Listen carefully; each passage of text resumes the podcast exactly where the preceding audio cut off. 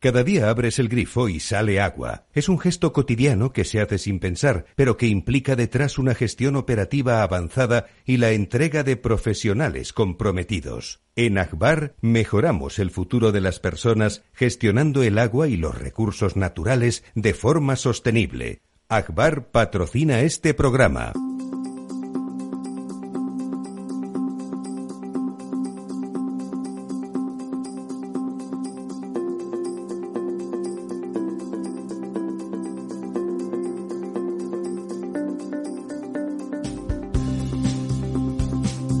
Estado Ciudad, con Ramiro Aurín y Diego Jalón en Capital Radio. Muy buenos días, amigas y amigos. Pues sí, señores, aquí estamos, y señoras, perdón. Aquí estamos, pues, el servidor de ustedes, don Diego Jalón. Buenos días, don Ramiro. Y doña María Santos, ahí con al borde del ataque, no de nervios, sino de tos. Muy buenos días, lo que queda de mí. De nervios, eh, tam- no, usted no pasó tantos nervios como dice el boletín no oficial del PSOE en su portada, ¿no? Ayer que estuvo A la concentración en se la refiere. concentración, sí. No, yo creo que es que hay dos realidades en este país, ¿no? La, la que vivimos los ciudadanos y la que nos quieren contar. Bueno, es verdad que es verdad que los amigos, eh, los tontos a las tres, que todo el mundo que no se pega con alguien le parecemos tontos, eh, bueno, hacen lo posible para que Sánchez tenga algo que contar que no sea la verdad, que es que está vendiendo el país en trocitos a, a los señores independentistas con tal de sentarse un rato más en, en la Moncloa. Eh, no sé, tendrá sus réditos eso de sentarse en la Moncloa. Me preguntaban periodistas jóvenes, ¿no? Que estaban, bueno, pues eh, siguiendo lo que estaba pasando ayer en, en las concentraciones contra la amnistía. Es que hay que Sí, decir sí, contra sí. lo que van, porque si no nos lo desvirtúa. Nadie va contra la casa del pueblo de nadie. O sea, esto es contra la No, no, amnistía. claro. Lo que Y, aquel bueno, PSOE que defendió muy, muy, muy fieramente eh, el, el Estado de Derecho y, y la unidad de España, pues bueno, eh, está en, las, en los cuarteles de inviernos y los que están dando la cara son otros, ¿no? Son otros. Bajo la cobija de paje, ¿no? Que diría, Sí, que sí. diría Felipe González o, o Guerra.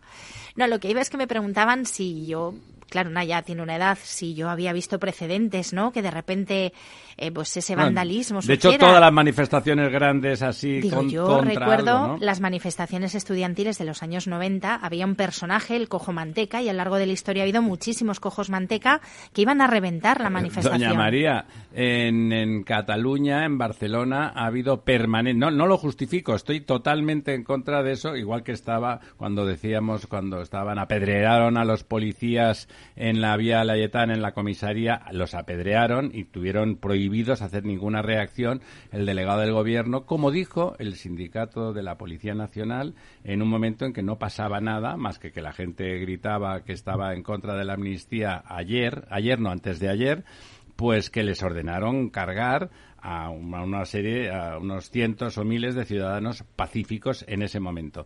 Evidentemente, a continuación, los. eh, los destructores de lo ajeno, porque siempre es de lo ajeno, pues han salido a la calle con sus capuchas y con sus eh, basuras habituales eh, incorporadas, ¿no? Y bueno, y algunos, lo- la mayoría de, de los ciudadanos y de los partidos, eh, incluido el PP, han, han descalificado esas actuaciones, por supuesto, las de la policía fuera de lugar y, por supuesto, la de ayer de los, de los manifestantes violentos, que hubieron algunos, pocos, pero algunos hubieron, eh, menos a- hubo uno que no, que dijo que estaba de acuerdo con todas las manifestaciones y con tal. Bueno, eh, una ayudita, una ayudita, don, don, don Pedro necesitaba una ayudita y se le proporciona puntualmente. Don Diego, le veo muy serio. Sí, no, yo la verdad es que no, no me gusta nada todo esto. Eh, esto de que, eh, bueno, para empezar lo de manifestarse frente a las sedes de los partidos políticos. Bueno, no- ellos lo hicieron, ya usted. Sí, por eso, pero que quiero decir que otro lo haga. Masivamente, no- que claro, otro claro. Lo haga no justifica que, que lo haga uno eh, y Sí. que si en, en aquel momento pues no me pareció bien, pues ahora tampoco, Claro, tampoco claro. me lo parece. ¿no? Usted decir, que es don citas, lo digo en serio, porque don- don Diego se sabe las citas de verdad, yo siempre me equivoco de cita. No sé si fue Cicerón que decía que cuando uno se tenía que comportar como el enemigo para ganar empezaba a no merecer la pena la pelea, ¿no? No, es evidente que no, no merece la pena y sobre todo, bueno, pues eh, también un poco lo que apuntaba María, esto le da razones a, a quien no las tiene, eh, esto, eh, bueno, pues altera la vida eh, cotidiana, de las personas. Había muchas personas que iban y que hecho pitaron. Tensiona, sí, tensiona también a, a, la policía que no tiene culpa de nada y que además está en medio, Al revés. en medio de todo, ¿no? Es decir, es recibe por todos los lados, recibe por todos los lados, eh, pues tiene que estar eh, pendiente de las órdenes de los políticos, de los escupitajos de los vándalos, de la escrutinio de los jueces, porque luego les llegan citaciones. Sí, porque amnistía para ellos parece que no va a haber, ¿eh? efectivamente, bueno, que afine mucho Sánchez y Puigdemont con esto de la amnistía, no vaya a ser que todos estos detenidos ahora en Madrid, pues también entren dentro de lo que puede ser consecuencias derivadas del proceso eh, y que por eh, bueno pues una lectura laxa de esta ley de amnistía me, pues, me temo que las lecturas laxas están prohibidas. acaben amnistiados también no no sé en fin eh, hay una lectura con huecos. hay recuerdo hay algunos textos de esos antiguos que tienen siempre tienen no tienen unas palabras sí y de golpe pues hay muchas desaparecidas no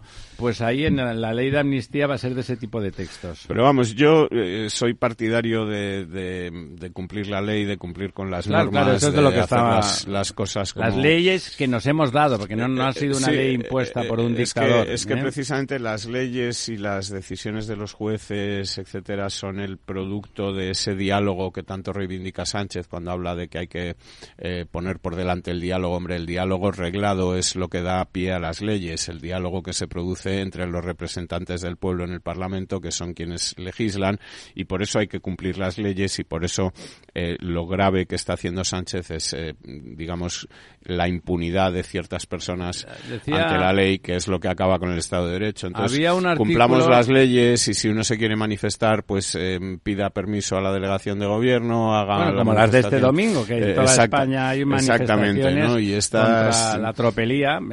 Había un artículo, si lo leyeron, no, no, recuerdo en qué periódico digital era, no sé si era en The Objective, de, de Fernando Sabater, diciendo que bueno que como se vota pues no se puede negar que hay democracia lo que se está acabando de forma mm, a una velocidad eh, feroz es el Estado de Derecho, no, decía efectivamente, claro. Si, el, si no se cumplen las leyes y hay gente, digamos, que tiene impunidad para no cumplirlas, pues eh, ya no es que estemos judicializando la política, sino que Rozando el larguero, entra por la puerta don Lorenzo Dávila en el enésimo atasco desde Manhattan directamente. Y sobre todo en el aire. Estaba Biden, me imagino que estaba Biden ah, por aquí cerca y estaba todo atascado. Estaba el atasco a mitad del Atlántico. sí, bueno, pues lo que te decía, que si eh, acabamos politizando la justicia, pues eh, mal vamos. Bueno, ya está politizada, ¿no? está secuestrada y ya, bueno, pues no, desde luego de independencia no tiene nada, a pesar de que el, Poder Judicial hizo una nota 9 a 5, o sea que no, no fue de uno, eh, muy dura, ¿no? Denunciando justamente eso, ¿no? El, atropello del Estado de Derecho de una forma feroz. Además, claro, como ya le han dado la pata del jamón a Esquerra Republicana con la amnistía y el presupuesto de tres años de la autonomía extremeña en descuentos de la deuda, pues claro, Puigdemont tiene que enseñar algo, porque él, él, quería todo esto y acabar siendo presidente de la Generalitat otra vez. Y si, si los héroes si los sí, prácticos son los eh, otros. Eh, las últimas decisiones judiciales que, que, investigan por terrorismo a, al tsunami famoso. A tsunami, incluso a Puigdemont, que es uno de los que está siendo investigado en un criterio, digamos, en el que todo el mundo estaba de acuerdo antes de las elecciones, igual que incluida. Bueno, el fiscal cambió de opinión después del 23J, ¿no? ¿no? Que, que, esos delitos. Es que es una coña, es que de verdad es que da la risa, ¿no? En los que incluso puede haber el la derivada de que un ciudadano francés murió ah, y el juez quiere investigar si murió a causa de esos desórdenes o si se puede imputar esa muerte a, cuenta de esos desórdenes, pues hombre, va, complica mucho el que Puigdemont pueda tener esa amnistía que él quiere. Bueno. Porque incluir los delitos de terrorismo en la amnistía, pues en fin, ya, ya, ha dicho el, ya ha dicho el fiscal que se dio cuenta después de ver la tele 23J, se dio cuenta que se había equivocado, ¿no? es que ya meterlos de blanqueo por narcotráfico canta mucho. El meter ya la corrupción de los Puyol canta, pero ya encima meter también los de terrorismo tanta, igual. tanta preocupación que tenían con esa foto de, de Feijó y que ahora estén tratando de amnistiar a una persona implicada en un caso de narcotráfico, de blanqueo de dinero de, de Sito Miñanco, pues en fin, parece que Yolanda Díaz no tiene tanta eh, aversión a Sito Miñanco como a- al otro, al, al Dorado, este, a No, claro, no, Dorado, son, El- son distintos, son distintos. Porque el uno es nacionalista y el otro no, debe de ser. Sí, no, en fin. Bueno, es que parece de verdad como cuando un hijo nuestro con de esos con cuatro, tres, cuatro años se ha comido una barra de chocolate que has tenido la estupidez de dejar a mano y él te jura con toda la cara llena de chocolate hasta las orejas, te jura que él no ha sido, ¿no? Es lo mismo, ¿no? Si no fuera tremendo y que se están cargando eh, el país, la verdad es que sería como cómico, ¿no? Sería, bueno, fíjate qué cachondos que son, ¿no? No, no, pero claro, es que saldrá el presidente muy serio, con gran solemnidad, patética y ridícula solemnidad, a decir que es por la convivencia, por la suya, claro, la convivencia Hombre, suya. ya salió anoche con un tuit, justo cuando estaban produciéndose todas las cargas policiales contra los cuatro, eh, bueno, pues eh, desalmados que, sí. que reventaron la, la concentración de ayer, ya salió haciéndose la víctima, diciendo que pobrecito él y el socialismo, que, que todos, eh, vamos, es la víctima. Totalmente. Es la víctima y... No y es el actor, no es que el que- todo lo que le está haciendo es para evitar que sean esos energúmenos los que tomen Claro, las riendas claro, del claro. país. Que de hecho eh, ahora tiene la coartada perfecta para repetir elecciones. Bueno, si repite elecciones ahora, se no se, lo cree nadie. Ahora ya no, No se se lo cree nadie. Después Bueno. de la bajada de pantalones con, con Esquerra, Bueno. ya no se lo cree nadie. Y lo de los energúmenos, perdone, usted ya tiene una edad también. No hace nada en Barcelona, en Barcelona, en mi pueblo, resulta que allí ha, ha sido, han quemado Barcelona entera, no quedaba un puñetero contenedor entero. A mí me pilló una Ni vez. uno, ¿eh? Ni uno. Las de- lunas rotas. España. Tengo un amigo turco, por cierto, turco español, que tenía un restaurante estupendo enfrente de nuestro de nuestro difunto don Pedro Vega en- con esquina con Balmes que, no sabía qué hacer porque si no le rompían. Es todo cristal y me ponía cara de que tenía que trabajar dos meses para res- restituir todo eso si se lo rompían y tal. Y todo eso no pasaba nada estaba prohibido casi ni ni decirles tenían que decirles a uno encapuchado que estaba quemando cosas y estaba tirando. Y oigan tendría usted la bondad de ir hacia casa que es que el clima está resultando un poco violento vamos que estos, por supuesto, están ahí, porque estos también contra el PSOE viven mejor que de lo que viven contra contra vivirían contra Feijóo y contra el PP, por supuesto que vivirían que viven mejor, porque si no eh, alguien que no provoca ese tipo de situaciones los anula, hace que desaparezcan, que se vuelvan invisibles, que es lo que deseamos todos, que sean invisibles, ya que desaparecer es un término casi genocida, pero al al menos que se que tengan que quedar en casa por aburrimiento y por falta de, de motivo, ¿no?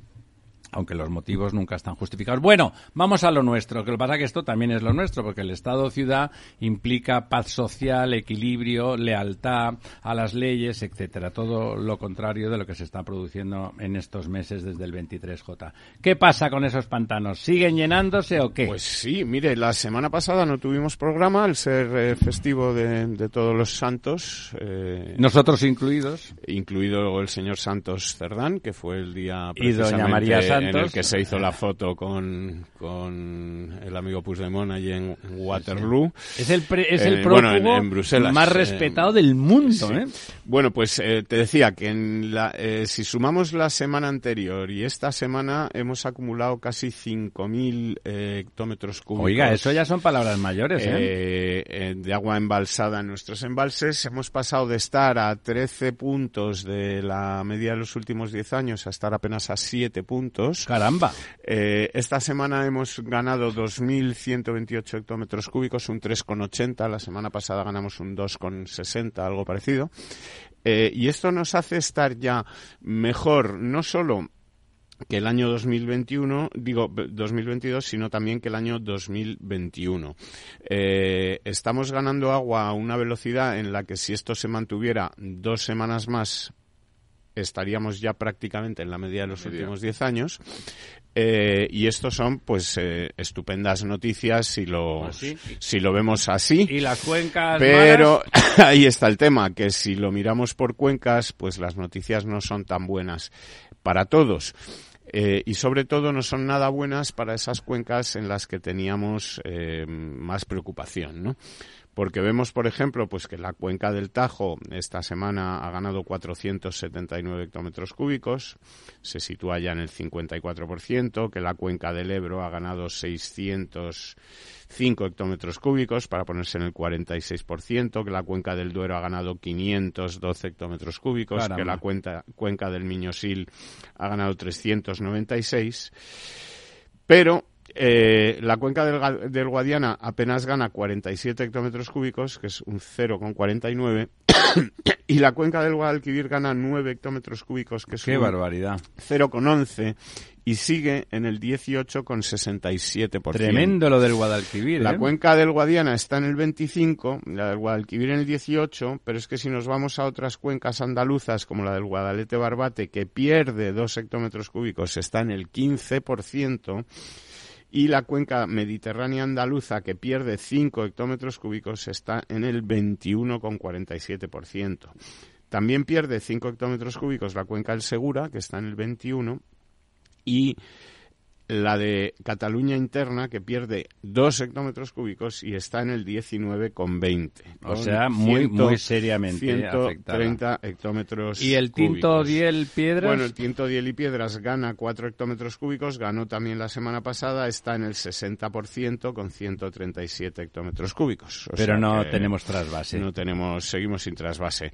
Eh, bueno, eh, esto también si, si lo vemos por, por provincia, o por comunidades autónomas, mejor dicho, eh, nos hace ver que las eh, comunidades de Andalucía, Murcia y Castilla-La Mancha están todas por debajo del 30%, Castilla-La Mancha con un 29%, Murcia con un 26% y Andalucía con un 20% que Extremadura, gracias a esa cuenca del Tajo que está almacenando mucha agua en los embalses de final de, de la cuenca, está en el 44%, eh, junto con comunidades como la valenciana, la de Aragón o la de La Rioja, que andan todas en el entorno del 40, que Madrid, Castilla, León y el País Vasco están por encima del 50% y que ya las comunidades eh, del norte como Navarra, Asturias y Galicia pues están por encima del 65%. Se han venido arriba y eh, sin embargo pues eh, Cataluña está en el 36,92%. Eh, claro, fíjense que Cataluña tiene algún embalse en el Ebro, en del Ebro y entonces esos son los que están llenos. Los que están con alguna em, cantidad mayor de agua, pero aún así Cataluña,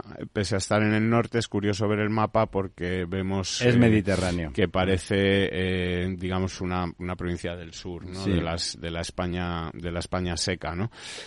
porque como te decía en en, los eh, pluviómetros. Además, ya te puedo anunciar que la semana que viene podremos dar muy buenas noticias también, porque eh, si vemos en las mayores variaciones en las últimas horas en los embalses, en las últimas 72 horas el embalse de Mequinenza ha ganado 102 hectómetros cúbicos, eh, el embalse de Belesar ha ganado 71, eh, el grado 14, almendro, eh, almendra, perdón, 11. Eh, o sea que tenemos grandes eh, cantidades de agua que están entrando. Almendra es Tajo. Sí, casi todos son casi todos son cuenca del Tajo, ¿no? Lo otro que ha dicho es, es, Ebro, pero es Ebro los que ha dicho por lo menos es, el Ebro aragonés. Mi es el Ebro aragonés, etc. Grado también. Bueno, eh, como te digo, vamos ganando cantidad de agua mal repartida. Eh, como siempre. Como siempre. Eh, volvemos un poco Pero repartir el agua es pecado. A esta España a dos velocidades, en la que en una hay agua y en otra no, y además en la que no es donde normalmente se produce más producto agrícola de Claro, claro, por, el sol, porque las horas de sol hacen que la sea mayor. Y de valor y de capacidad de exportación, etcétera, ¿no? Entonces, bueno, pues eh, si nos seguimos sin plantear eh, que hay que hacer algo para que el agua eh, llegue desde donde la hay hasta donde hace falta que esté, pues seguiremos teniendo graves problemas, ¿no? que además son problemas que aunque la gente piense que son solamente del agua, porque es curioso ver cómo, por ejemplo, en Castilla-La Mancha o en Aragón se manifiestan en contra de trasvases, pero luego piden eh, que bajen los precios en los supermercados de esas frutas, verduras, hortalizas. Que no son las más baratas las de Aragón, que, justamente. Que no pueden eh, permitirse estos señores que luego están manifestándose en contra de esos trasvases que permitirían pues que esa producción fuera mayor y que hubiera pero esto es como si precios más baratos en los supermercados. Como dice usted siempre, esto es como si hubiese manifestaciones contra el impuesto sobre la renta y la redistribución y contra que la seguridad social pues la paguemos entre todos y que pues, pues por supuesto paguen más los que tienen más renta.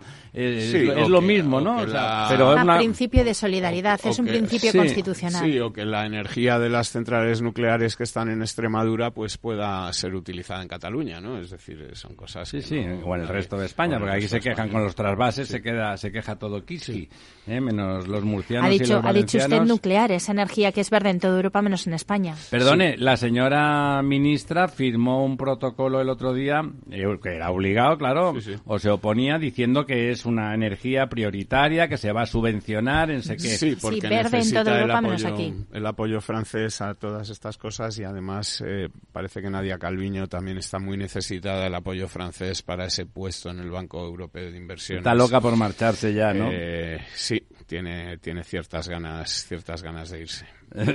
No, no sé por qué. como si en España estuviera pasando cosas raras, ¿no? Sí, no, y como si además en la legislatura que viene, si, si finalmente se produce, eh, no, fuera a ser un paseo, un paseo militar, sobre todo para el Ministerio de Economía, que va a tener que enfrentarse con, a. Con todo lo que han regalado, a tiene. ajustes. Bueno, el de Hacienda más, porque el de Hacienda. bueno, por eso la Chiqui, que son. Mil millones. Se quitan de aquí, se ponen allí, mil millones. Mil, quince mil, tres veces el, el, de Hacienda, piense usted que las cuentas que le hemos enviado a Bruselas prevén un aumento importantísimo de la recaudación y esto quiere decir que vamos a pagar más, como claro. sabrá bien don Lorenzo, que van a subir los impuestos de alguna manera, ¿no? Es decir, que si vamos a recaudar más será por o multiplicamos el, el, PIB como los peces y los panes o, hay que recaudar más, hay que subir los tipos impositivos. Pero además, si hay que contratar al tal Jesucristo, aquí lo tiene chungo, ¿no? O sea, no, es bien recibido, que es el único que se sabe que, hizo... todos los mercados ya descuentan que va a haber un incremento de la presión fiscal enorme, ¿no? ¿Y cómo se descuenta eso, don Lorenzo? Bueno, pues en valoraciones en bolsa, quiero decir, al final... Bajan. Claro, eh, si una empresa, es decir, por ejemplo, el tema con, con, las empresas del sector bancario, ¿no? El impuesto sobre la banca especial, pues eso implica un, una caída en los, en lo que serían los los beneficios y por lo tanto eh, al final el valor de en bolsa es un valor descontado de, beneficios futuros, ¿no? Pues Directamente. si se incrementa la, la, presión fiscal, pues hay dos factores. Uno, afecta a las empresas en su fiscalidad directamente, pero también afecta vía caída de consumo en la fiscalidad y que Para que no nos afecte en esta emisora, vamos a dar paso a la, publicidad, publicidad que la tiene enlatada don Félix, el gato.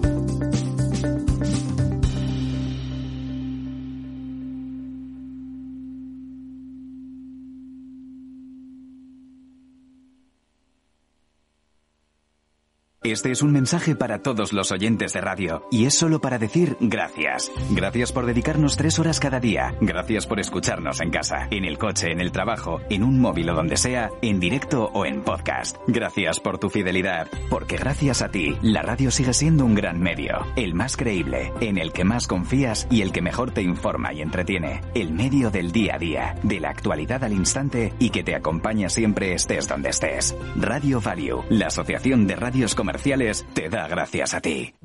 ¿Traerías tu hipoteca a Cuchabank si te mejoramos las condiciones? Consúltanos directamente. Cuchabank, tu nuevo banco.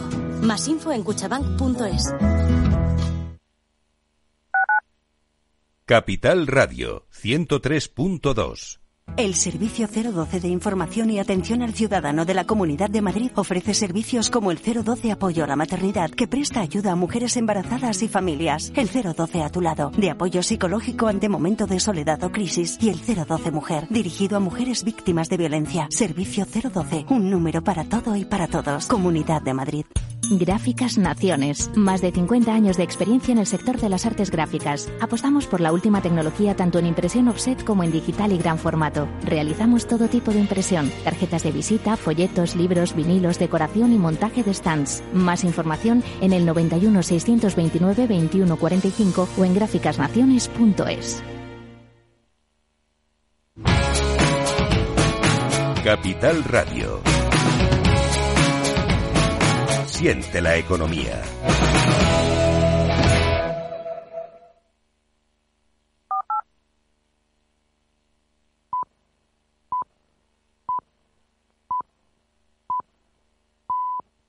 El Estado Ciudad, Capital Radio.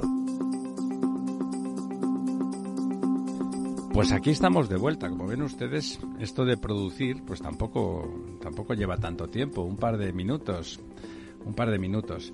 bueno, teóricamente estarán llegando, eh, estarán llegando de forma inminente don José Trigueros, que ya está aquí, llegando por, por la puerta, por la puerta entra, sí señor, ahí, ahí como un delantero centro al remate. Siéntese usted, don José.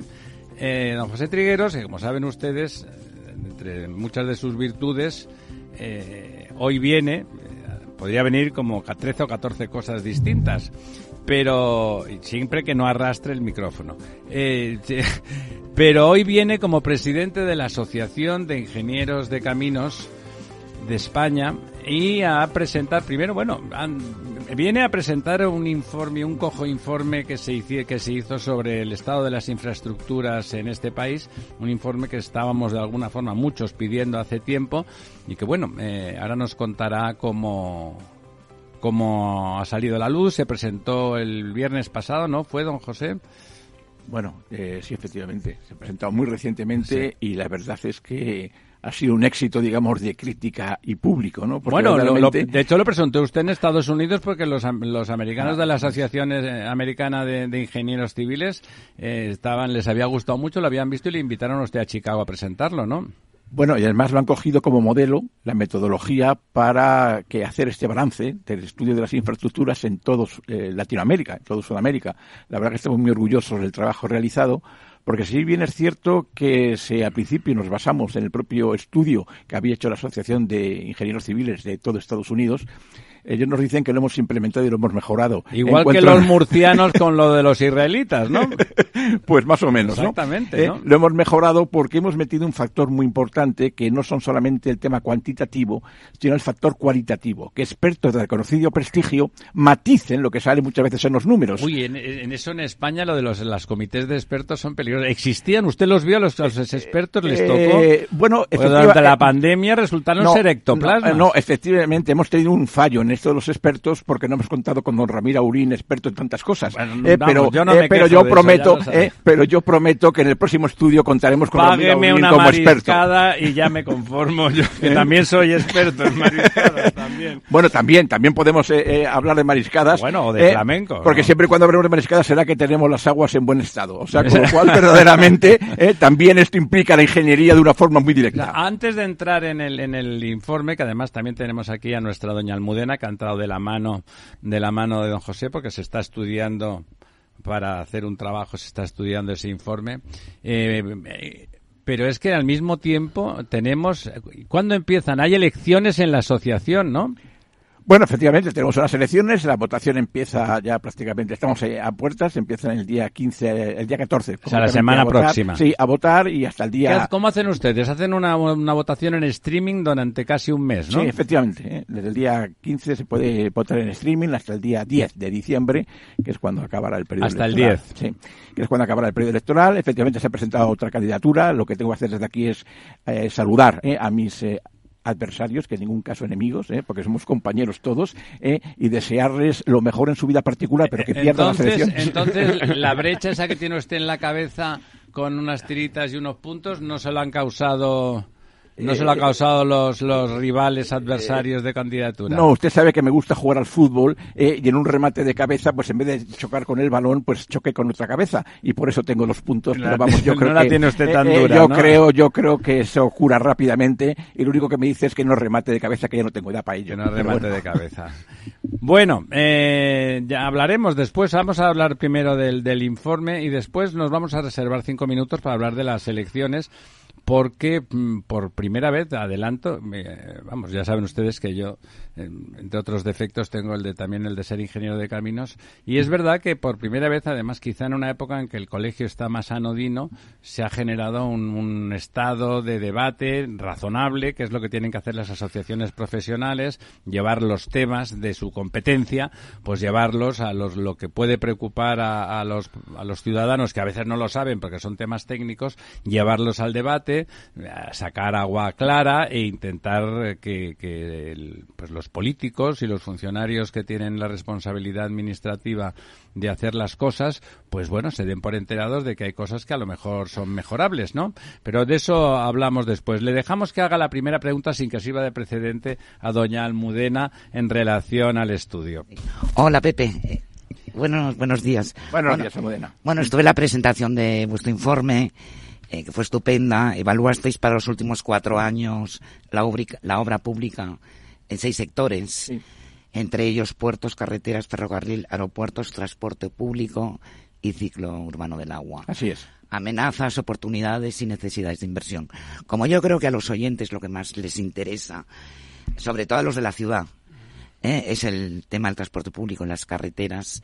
Podemos empezar por estos dos sectores. Bueno, en cuanto al transporte público, claro, aquí hay mucha disparidad en el tejido, lógicamente, urbano. De, Claro, de no toda se parecen España, lo ¿no? con huevo una castaña, las claro, ciudades, eh, claro. o sea que verdaderamente aquí lo que, lo que vemos es que es muy desigual la oferta. Y ¿Qué es lo que echamos en falta en ciudades ya de medio y gran volumen de, de personas? Pues unas que se incrementen lo que son las plataformas reservadas a los vehículos, a los vehículos públicos. Eso que Madrid lo tiene, bueno, bastante bien Sí, instalado. carriles Eh, pues bus en- para Exactamente, en otros ¿no? sitios no, no. Y no solamente carriles bus, sino incluso carriles en las carreteras de acceso, en las grandes ciudades. Bueno, aquí tenemos el, El el Busbao. carril Busbao de Madrid, pero que esto se quiere hacer también otro. Ya llevamos unos cuantos años pensándolo, a ver cuándo se implica que es el de la Nacional 2 también. Eh, esto hace que la gente deje el vehículo privado y, y vaya a los vehículos eh, pues públicos, a, autobuses urbanos. Eh, y luego después también el tema de la intermodalidad. Claro, si aquí la gente no podemos fijarnos solamente en Madrid, porque hay una gran, como he dicho antes, disparidad de criterios. Madrid pues, lo tiene bastante bien organizado, el tema de los intercambiadores. La gente viene incluso a Moncloa, eh, deja el coche, coge el metro y es gratuito el aparcamiento. O sea que, Me decías antes que nos ponían como ejemplo. Sí, ¿no? sí, vamos a ver, en el, en el mundo, aquí se hizo también, eh, eh, yo creo que sus oyentes han sido también, en un pasado reciente, también eh, han sido testigos de hablar de la reunión que hubo aquí celebrando el Día Mundial de la Ingeniería, en el cual vinieron representantes de todo el mundo y hizo una presentación eh, la empresa municipal de transportes, eh, que también es responsable de las bicicletas, o sea, no solamente son los autobuses, eh, y también hablamos del consorcio de transportes que mezcla metro y autobús. Y la verdad es que, bueno, causó sensación. Había mucha gente que no podía, que no conocía lo avanzado que estábamos en este, este sistema. ¿Estamos realmente tan avanzados, don Sí. José? Sí, sí, sí, sí, vamos, yo creo que eh, el modelo de ahora mismo que tiene la MT es único en el mundo. O sea, ahora mismo... eh, Único para bien, para, Para mal, bien. para media pensión. Para bien, para bien. Eh, el sistema de los autobuses eléctricos, que se va a incrementar toda la flota, yo creo que en 10 años todos los autobuses van a ser eléctricos ya. Hace ya años Eh, que se inició eso. Sí, sí, sí, pero es que ahora, muchos años. bueno, aquí vamos a hablar un poco de términos ingenieriles. Sí. El tema del pantógrafo, ¿qué es el pantógrafo? Bueno, pues el pantógrafo es lo que los coches, vamos, los trenes eh, llevan para conectarse con la catenaria, que es la línea donde lleva, donde va, donde va la electricidad. Y aquí se ha, bueno, se ha, se ha instalado el tema de pantógrafos invertidos. ¿Qué significa esto? Que hay unas, ¿no? hay un sitio donde van los autobuses a, Por a cargar, debajo. eh, no, no, eh, se cargan y entonces el pantógrafo está en el techo, baja hacia abajo y Ah. recarga el autobús. No hace falta que lo lleve el autobús. Eh, claro. Exactamente, o sea, carga la, la carga eléctrica, entonces está- esto está funcionando, creo que en Carabanchel va a haber más y es eh, la verdad que es pionero, vamos, en el, en el mundo e insisto, nos han, mm, vamos, han venido de todo el mundo, están viniendo a ver el Y en el resto, eso es en Madrid, que parece que Sí. Ejemplar. Sí. ¿Y El resto del país, ¿cómo está el tema del transporte urbano? Hombre, pues la verdad en es función que, de estos expertos. Es que, pues como siempre pasa, las ciudades pequeñas, la verdad es que, hay que tienen que mejorar, las medias ciudades, medianas ciudades tienen que mejorar, pero sobre todo, lo que he insistido antes, el tema de plataformas reservadas, porque los ciudadanos tenemos una manía de querer llegar por a los sitios. Entonces, si tú... Bueno, todos no, ¿eh? Aquí en esta mesa, por ejemplo, hay un campeón mundial de resistencia a eso, ¿no? Yo no he dicho nada, no he dicho el nombre, y don José Triguero se ha girado automáticamente hacia don Lorenzo. Eh, bueno, no tenía, no tenía que ha sacado pecho, ha hecho, ha hecho bola como diciendo, sí señor, el mejor del mundo. no, tenía, no tenía más remedio porque me consta que los que están digamos, a la izquierda, digamos, ubicados, no por otras razones, ¿eh? los conozco y son que son muy puntuales. Entonces, el único que no sabía era el de mi derecha, pero, en fin, yo creo que será descarte, ¿no? bueno, no, en realidad es que, es que es importantísimo ese tema. La gente puede prescindir un poco de la comodidad del vehículo, del vehículo privado si llegas por, a la hora, por rapidez, ¿no? Porque eh, bueno, hay estudios sociológicos que dicen. Y luego después hay otro, otro también otro tema importante que tenemos que ver los hábitos, los hábitos de, trabajo de nuestras ciudades. Es que es alucinante ver que los que vivimos en gran ciudad trabajamos fuera de la gran ciudad y los que viven fuera de la gran ciudad vienen a trabajar a la gran ciudad. O sea, verdaderamente esas encuestas de, de ubicación son curiosísimas. Decir, bueno, ¿y por qué no cambiamos? El origen destino, ¿no? ¿Eh? El que exactamente. Bueno, ¿eh? porque, ¿sabe por qué? Porque somos libres de vivir donde nos dé la gana, que mola mogollón. Bueno, ya que apuesta por ello, esperemos que sigamos siendo libres en un futuro inmediato. Bueno, bueno. Por cierto, es en ese estudio en particular, el de transporte, ¿sabe usted quién lo ha hecho?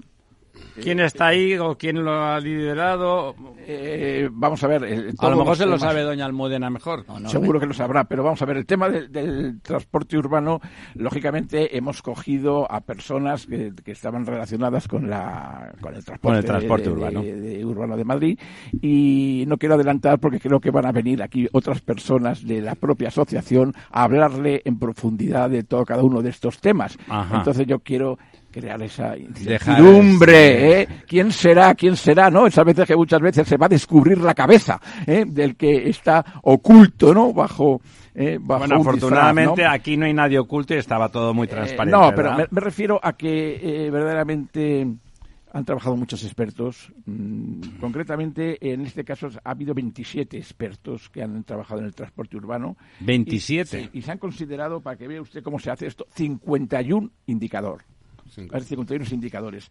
Y, la verdad es que, bueno, mm, si nos comparamos con otros países, porque también hay que compararse, esto es un estudio hecho con otros países, pues nosotros nos salimos muy mal en el conjunto. O sea, si por ejemplo contáramos, como digo, Madrid, a lo mejor salíamos disparados, pero esto lo de eh. lo del pollo, ¿no? Que uno se eh, que come. Sí, la eh, media. uno come seis y otro ninguno. sí.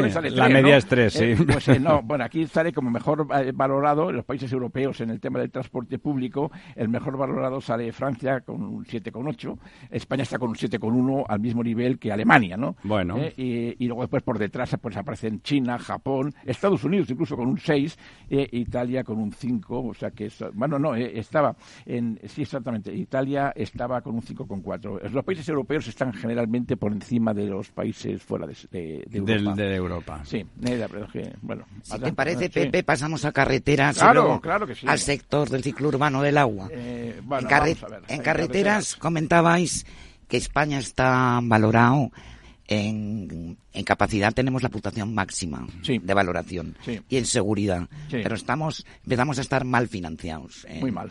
Y hay que adaptarse al cambio climático. Cuenta los tres conceptos. ¿Qué es capacidad para que lo entiendan los oyentes? ¿Qué es seguridad? Y cuando se dice que tenemos una pésima financiación, ¿a qué nos referimos?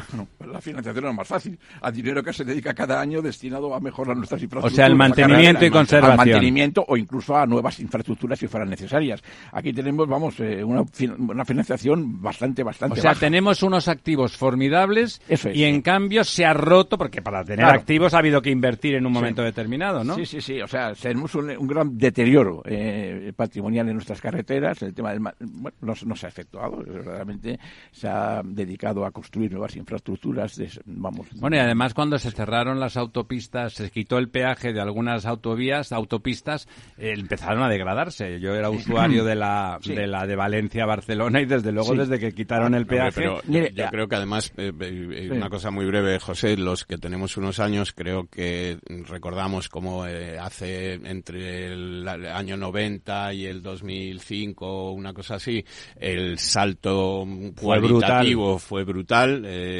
las carreteras. Y cuantitativo, se, se, construían carreteras, había nuevas autopistas a todos los lados y en los últimos 6, 7, 8 años eh, digamos, no hay nada y lo que hay no avanza, ¿no? Es decir, yo, yo veo, por ejemplo, una autopista que hay en, en Huesca que va hacia Barbastro que lleva ahí parada eh, seis años y, ¿no? que igual hacen un kilómetro más. sí, sí, lo que está diciendo don José. Que, no se hace nada, ¿no? O sea, que esto es una evidencia y que todo el mundo es consciente, ¿no? hablando del tema carreteras, también hicimos en la Asociación de, Ingenieros de Caminos un debate muy interesante que fue pago por uso en carreteras.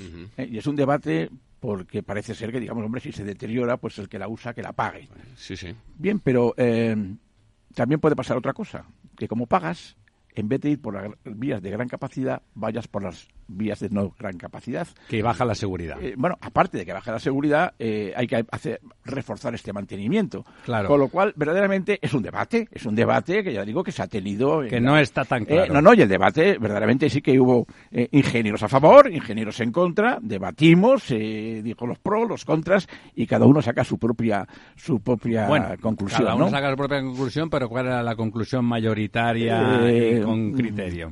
Pues mire, la conclusión mayoritaria en aquel momento era que había que pagar para mantener el, para el mantenimiento. Eh, por uso, eh, pagar por, uso. Pero eh, también es verdad que, como contrapartida, dice, oiga, es que estoy pagando mis impuestos, mis impuestos, en los cuales una parte importante de mis impuestos debe de ir a infraestructuras, dentro de las infraestructuras debe ir a carreteras, con lo cual lo que se habla tanto en el tema de impuestos y Lorenzo eso es experto, no podemos pagar dos veces por lo mismo en teoría, ¿no? Eh, entonces ahí es un poco el tema. También acuérdense, y, quitamos del campo de ingeniería el céntimo sanitario. Y bueno, ¿por qué más nos da que la gente pague un céntimo eh, por una medicina? Y bueno, pues, eso eh, es así, es decir, si hay un pago por uso, tendría que haber una reducción correspondiente de los impuestos en tal. Y como dice usted, mi padre me recordaba cuando yo era pequeño que en su infancia eh, los eh, sellos de correo subieron, no sé si era un céntimo un, de peseta, ¿no? Eh, para los afectados de Fernando Po. Y sí, ese, sí, de vez en cuando se Ese décimo de céntimo nunca se quitó después, es decir, que sigue ahí, nunca se ha rebajado, ¿no? Y, con Fernando Po pues ya ni existe, ¿no? habría que diferenciar entre impuesto y tasa. Es decir, cuando es una tasa, la tasa va asignada a una finalidad concreta, mientras que el impuesto no. Es decir, que en este caso, lo que se incorporaría esos impuestos sería una tasa. sería una tasa por uso de la carretera, que sería, digamos que teóricamente ese, ese, ese, ese ingreso no podría destinarse a otro uso, sino que tendría que ir exclusivamente a mantenimiento de carreteras o lo que fuera.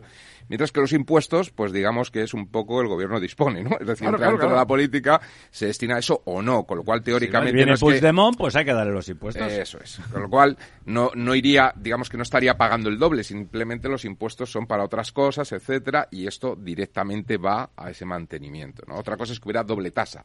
Entonces sí que es pagar lo mismo. Don José, muy rápidamente, porque luego, como decía Almudena, nos gustaría que nos hablara del tema del ciclo urbano del agua, que es uno de los temas que tratamos aquí. Diga muy, muy rápidamente eh, qué significa capacidad y seguridad y qué significa que aquí está muy bien en España. capacidad, su propia palabra lo dice, el, número de vehículos que pueden pasar por la vía. ¿eh? Y ahí verdaderamente tenemos unas grandes autovías con una capacidad, bueno, que se, se nos colapsan exclusivamente en determinados días al año. O sea, por, en eso somos de los mejores del mundo. Sí, sí, sí, En seguridad, pues va, va, unido una cosa con la otra. La seguridad verdaderamente tiene gran capacidad, pues es mucho Hay menos, choques. Eh, menos peligroso de que sea la seguridad.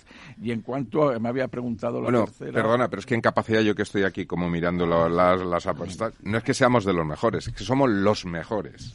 O sea, Seguimos de Alemania, ¿verdad? Somos el de mayor puntuación, por lo que me parece ver aquí, ¿no? Lo cual sorprende. Más que Alemania. Sí. Qué barbaridad. Oye, en algo. bueno, lástima que tienen baches, tienen baches, pero el, problema, oye, ¿sabe el problema que tiene este informe? Eh, que como está hecho desde la independencia, está hecho, digamos, con mucho sentido de ingenieril, eh, los medios de comunicación, quitando Capital Radio y otros más, no nos lo compran porque dice, joder, que es que dice que estamos bien. Aquí hay que decir que estamos mal para ser portada. Ya está Bueno, bien, pues ya el, está bien. el país se lo comprará seguro, Eh, no, todo no, está no, bien. eh, no, no, no, ver, Puigdemont esto no es- es es el español más del pero mundo. al mismo tiempo, fíjese que estamos hablando de la gran capacidad, pero sin Claro. embargo de financiación estamos los últimos de todo. ahora que caigo, en los años en que decía don, don, don Diego que había crecido todo, gobernaba otro partido, me caches en la mar, y ahora lo de la financiación, uy, No, Eh, eh, verdaderamente es que en, todo- en toda obra pública, que lo hemos hecho, como, como muy bien ha dicho al principio, por todos los capítulos, la financiación es una gran constante de que todo el mundo dice, oiga, que yo necesito más dinero, pero es que... Claro. Que es de lo eso, mío, claro. eh, eh, que es de lo- esto pasa hasta en las familias, ¿no? Eh, que dice que yo quiero ir al cine, bueno, pero es que yo quiero comer, no sé, pues eh, chuletón de vaca, pues hay que elegir, pues entonces aquí pasa lo mismo. Que, eh, que dice infraestructuras, dice, no, yo quiero infraestructuras, y dice, y la educación, bueno, también, eh, pero primero infraestructura, ¿no? Digamos que aquí verdaderamente el gobierno tiene que repartir de una forma Doña María. equilibrada. No, yo quería decir que gran parte de, de ese flujo de financiación que hemos tenido para toda esta capacidad de infraestructura, sobre todo para las carreteras, viene de los fondos europeos. vino de Europa, cohesión. sí, sí, sí, sin duda, Y, vamos. y España fue de los países que mejor ha sabido aprovechar. Eso lo todo- cuenta todos siempre don José Luis. González fondos eso es. ¿Cuándo sabíamos aprovechar los fondos europeos? cuando sabíamos, sí. porque ahora podemos y no lo hacemos. Claro, si es que si podemos... Bueno, ya no sabe lo que yo, yo- ya, ya sabe que, ya sabe que yo en esta mesa siempre, siempre he discrepado ¿eh? del resto de contertulios, porque yo siempre mantengo que nos gastaremos, no sé si adecuadamente, pero que desde luego gastaremos todo el dinero que nos va a dar Europa. A mí no me cabe la ¿Sabe menor lo que duda. ocurre? Estoy de acuerdo con este, excepto en la forma verbal que ha utilizado. Se gastarán. Nosotros no nos lo gastaremos, don, Sí, don no, pero- José. y además en- gastaremos y no invertiremos. Exactamente. Gastarán y no invertirán. Bueno, en fin, este es un, un debate en el cual Venga. España siempre ha tratado... Cambio de tema que don Félix Sí, y con cambio de razón tercio, nos- cambio de nos tercio. has- Venga, vamos. Venga, y ahora vamos a pasar al sector Al del ciclo urbano del agua, Bueno, bueno, que hay por que- supuesto necesita inversión, tiene unas necesidades. ¿Habéis separado, encima- ¿Habéis separado ciclo urbano de, de obras hidráulicas en general y No, tal? no, se ha hecho una valoración total del, del agua. Ah, vale, vale, vale. Ah. Ciclo, Bueno. ciclo del agua, no Sí, urbano, sí, no, ciclo no, no, del no. agua. Eh, Es el, ciclo completo del agua, efectivamente, que es lo que sale. Perfectamente que la depuración necesita mucha mucha inversión. Como, como nos recuerda Europa metiéndonos Eh, unos multazos de aquí te espero, claro. Baldomero. Bueno, el agua, el sector de agua urbana representa el 0,64 del PIB eh, de este país, eh, una facturación superior a 7.650 millones de euros. eh, y tenemos el agua más barata de Europa. 1,97 Siendo de los más desgraciados hídricamente de Europa. 1,97 euros metro cúbico. En Alemania que lo está pagando cerca de 5 euros metro cúbico. O sea, con esto queremos decir que verdaderamente, bueno, el agua, dice mucha gente que dice, bueno, es que hace falta pagar el agua como verdaderamente. Porque si no pasa lo mismo que con las Eh, carreteras, que yo, se descapitalizan. eh, Yo ¿no? recuerdo una anécdota de un gerente del canal de Isabel II que dice, somos la única empresa eh, que hace propaganda en contra de sus intereses. Eh, que dice, no consumas agua, ahorra agua, ahorra agua. Bueno, pues, Es que la, es- la- la tarifa no llega ni al 0,9% del presupuesto familiar. Eh, claro, claro, Cuando claro. el, Sí, sí. el tope está en el 5%, Sí. si nos referimos Sí. a abastecimiento y saneamiento. Entonces, claro, aquí hay que diferenciar de una forma muy importante lo que es el abastecimiento urbano, saneamiento urbano, y luego después lo que es el, el regadío, ¿no? Y el tema para, para el regadío es eh, el tema pendiente en este en este país Claro, por la bueno. escasez, ¿no? Sobre todo, y ese, en fin. ¿Cómo, ¿Cómo salimos en general? Eh, a grosso modo, Pues mire, eh, nos salimos mal, o sea... eh, depuración mal, porque eh, eso está claro. eh, eh, en cuanto a la Por cierto, me comentaba don Ramiro Angulo, que es el secretario general Sí. de- del agua en, en- en Andalucía, que es casi donde estaban casi todas las depuradoras que faltaban, Mm. y que están reduciendo ese déficit desde con, con su nuevo con el nuevo gobierno que lleva unos pocos años, están reduciendo el déficit a marchas a- aceleradas y han construido ya varias y están otras a punto de entrar en en, en- en carga y eh, prevén que en apenas un par o tres de años eliminarán esa lacra, Mm. que es una lacra que además de Mm. estar feo, como diría mi abuelita, además costaba una millonada.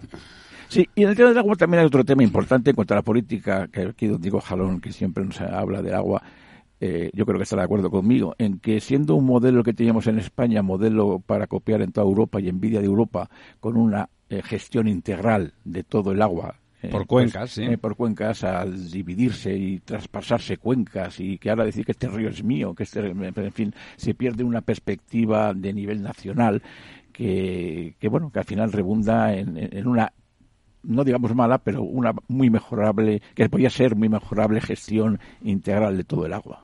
Pues le digo una palabra, amén. Díganos cómo hemos quedado en el tema del agua, en el con, cómo estamos. No, no, con respecto, eh, eh, eh, vamos a ver, aquí el tema del agua en Europa estamos privilegiados, o sea, digamos toda Europa está muy bien situada con carácter con carácter general. Aquí en los indicadores, comparado con otros países, Francia, Japón y Estados Unidos tienen un, un 8, digamos por caso, pero Alemania, Italia, Reino Unido, Israel y España, pues tiene más o menos un entre 7,1 y 6,8. Y España en capacidad un 7,6. O sea que no, que no hemos quedado mal, o sea, con respecto. Pero es que hay que darse cuenta el tema del agua a nivel global. Ya no me meto en África porque, en fin, lo desconozco. Pero en América Latina hay que pensar que el 50% del agua de abastecimiento, digamos, de una nación tan importante como puede ser México, no reúne las condiciones necesarias. De potabilidad. De potabilidad. Entonces, Claro, el tema del agua, mm, yo comentaba recientemente. Eso, es tan verdad, como que yo, cuando vivía en México, vivía en un hotel, en una avenida céntrica absolutamente, un hotel de cinco estrellas, y te decían en la recepción que no te bebieras el agua, por favor, que si te la bebías del grifo era tu responsabilidad, que ya te ponían ellos diez botellas de agua para que bebieras la que tal y que se la utilizaras para ducharte. Eh, yo creo que se dice que es Moctezuma el que, eh, el, que se venga, pero no es Moctezuma, son la falta de ingenieros que depuren el agua, ¿no? Y la falta de depuradoras, de Claro, claro. Eh, pues ya le, ya le digo que yo me quedé muy sorprendido eh, cuando está también invitado a la Asociación de Ingenieros de Caminos en Latinoamérica, en, el Congreso Mundial, que UPADI, la Unión Profesional de Asociaciones de Ingenieros,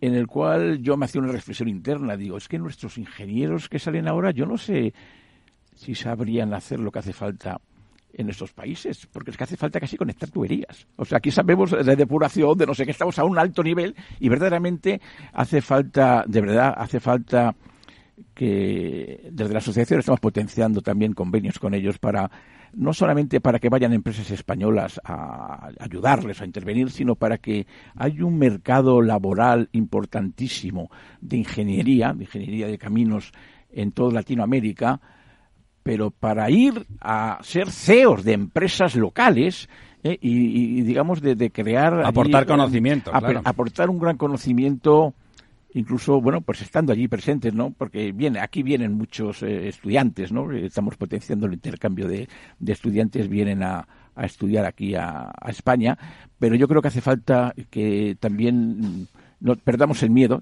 se pierde el miedo a salir, pero la gente dice, no, me voy a Australia, me voy a Londres. Antes nos íbamos sin ningún eh, problema. claro, pero a Latinoamérica como que gusta un poquito más, más trabajo. Bueno, se va a quedar el tintero la pregunta de doña María porque ya se nos ha acabado el tiempo. Tendremos que seguir hablando de todas estas cosas. Estamos esperando un artículo en algún periódico importante sobre ese informe, un artículo suyo, y no espere que los demás lo hagan. Hágalo usted, don, don José. Gracias, amigos. Esta noche en La Verdad Desnuda pelota picada para la verdad, aunque hace tanto frío.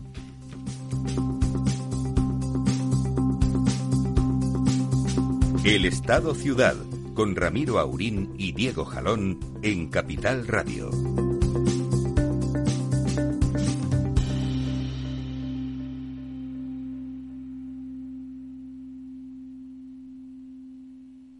Cada día abres el grifo y sale agua. Es un gesto cotidiano que se hace sin pensar, pero que implica detrás una gestión operativa avanzada y la entrega de profesionales comprometidos. En Akbar mejoramos el futuro de las personas gestionando el agua y los recursos naturales de forma sostenible. Akbar patrocina este programa.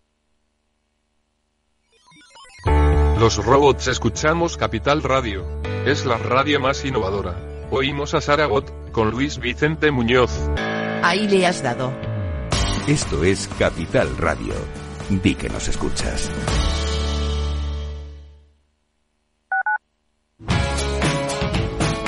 Capital Radio. Siente la economía. Con el gas, evite riesgos. Vigile que la combustión sea correcta. Llama azul sí, llama amarilla no. No obstruya las rejillas de ventilación ni el tubo de salida de gases de calderas y calentadores. En instalaciones individuales, instale solo calderas y calentadores estancos. En instalaciones de butano propano, vigile el buen estado del regulador y del tubo flexible. Y recuerde que las instalaciones se deben controlar cada cinco años. Por favor, utilice el gas con responsabilidad y seguridad. Comunidad de Madrid.